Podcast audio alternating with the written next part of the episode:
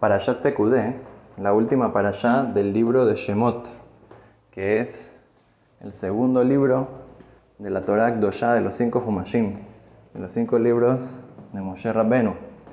Ahora, esta parashá es la conclusión del Mishkan. ¿Qué significa esto? Dios le había ordenado al pueblo de Israel que construya un tabernáculo, un Mishkan, justo después que fue el pecado del becerro de oro. Y regresaron a Dios después de esto, hicieron Teshuvah. Y Dios les entregó las segundas tablas. Dios les ordenó que comiencen a construir un tabernáculo, un Mishkan. Y por varias perashiot, Dios ya nos detalla exactamente, le detalla a Moshe Rabbenu cómo debe de ser este Mishkan, todos los detalles, todas las cosas que tienen que ser de la manera exacta y tiene que ser con la intención correcta.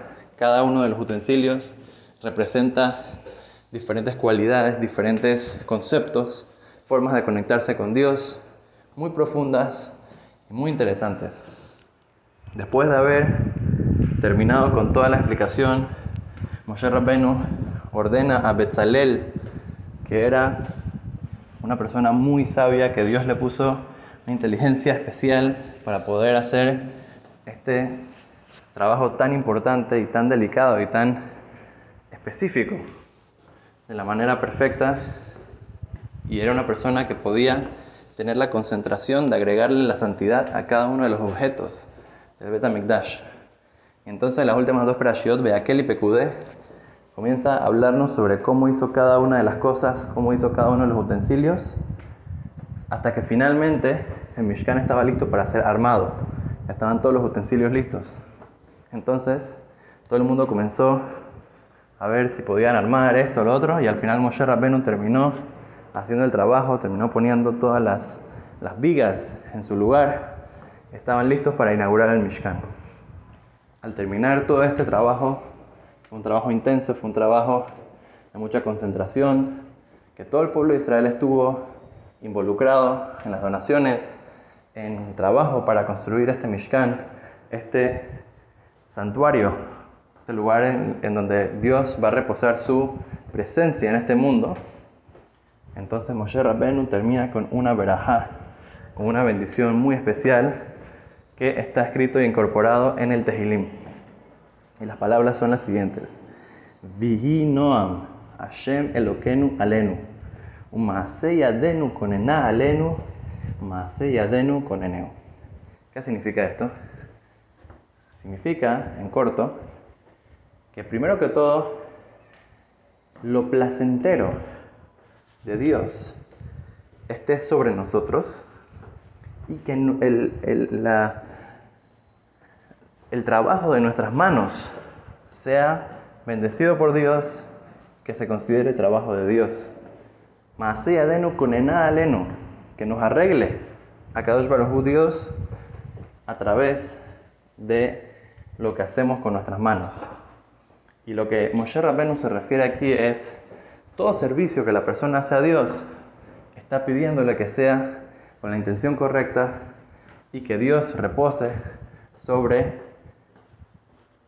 todo lo que la persona se esforzó, todo lo que la persona hizo a través de su esfuerzo físico.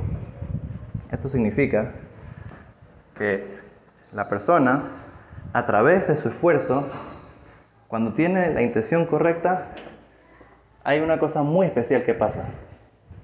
¿Qué es lo que pasa?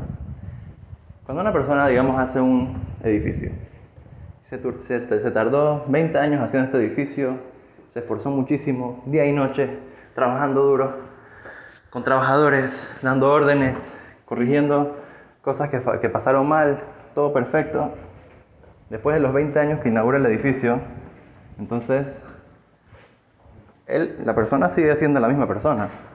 El edificio es lo único que cambió. El edificio no era nada, era un pedazo de tierra, y ahorita es un gran edificio. Pero la persona sigue siendo la misma. Puede ser hasta, es una persona un poquito más orgullosa. Dice, oye, mira lo que construí yo. Pero, si una persona está construyendo otro tipo de construcción. Me refiero a una construcción espiritual. Una persona está rezando con mucha concentración, por mucho tiempo, una persona está ayudando a otra persona, está estudiando Torah y logró, digamos, ayudar a una persona a salir de un problema, ayudó a un yehudí a poder conectarse más con Dios, a rezar mejor, pudo lograr y terminar de estudiar un tratado completo del Talmud, cada uno en su nivel. Eso es una, un esfuerzo, eso es algo que la persona se lleva consigo, es una cosa que la persona cambia después de esta acción. Porque aquí, cuando estás haciendo una acción y un trabajo por Dios, inclusive que sea lo más mundano, inclusive que sea que estás haciendo, eh, estás yendo al trabajo para ganar la parnasá, para ganar el sustento, para poder mantener a tu familia, que también es una mitzvah. Eso también, si la persona lo hace con la intención correcta, cambia a la persona, hace que la persona sea una persona más conectada con Dios, hace que sea una persona más elevada. Esa es la lección que podemos aprender del Mishkan, que es que nuestras intenciones hacen todo. Una persona puede irse a dormir, pero si lo hace con la intención de poder servir mejor a Dios el día siguiente, va a comer de la misma intención, para poder tener fuerza, para poder estudiar Torah, poder cumplir con las mitzvot, poder servir a Dios de la mejor manera. Eso es lo que convierte la acción espiritual y cada acción de nuestras vidas se puede elevar y convertir en una acción que nos transforma, nos cambia y nos eleva, conectándonos cada vez más con Akadosh Baruj y así trayendo siempre verajá, atzlajá y todo lo bueno para nosotros, nuestras familias y todo el pueblo de Israel. Amén.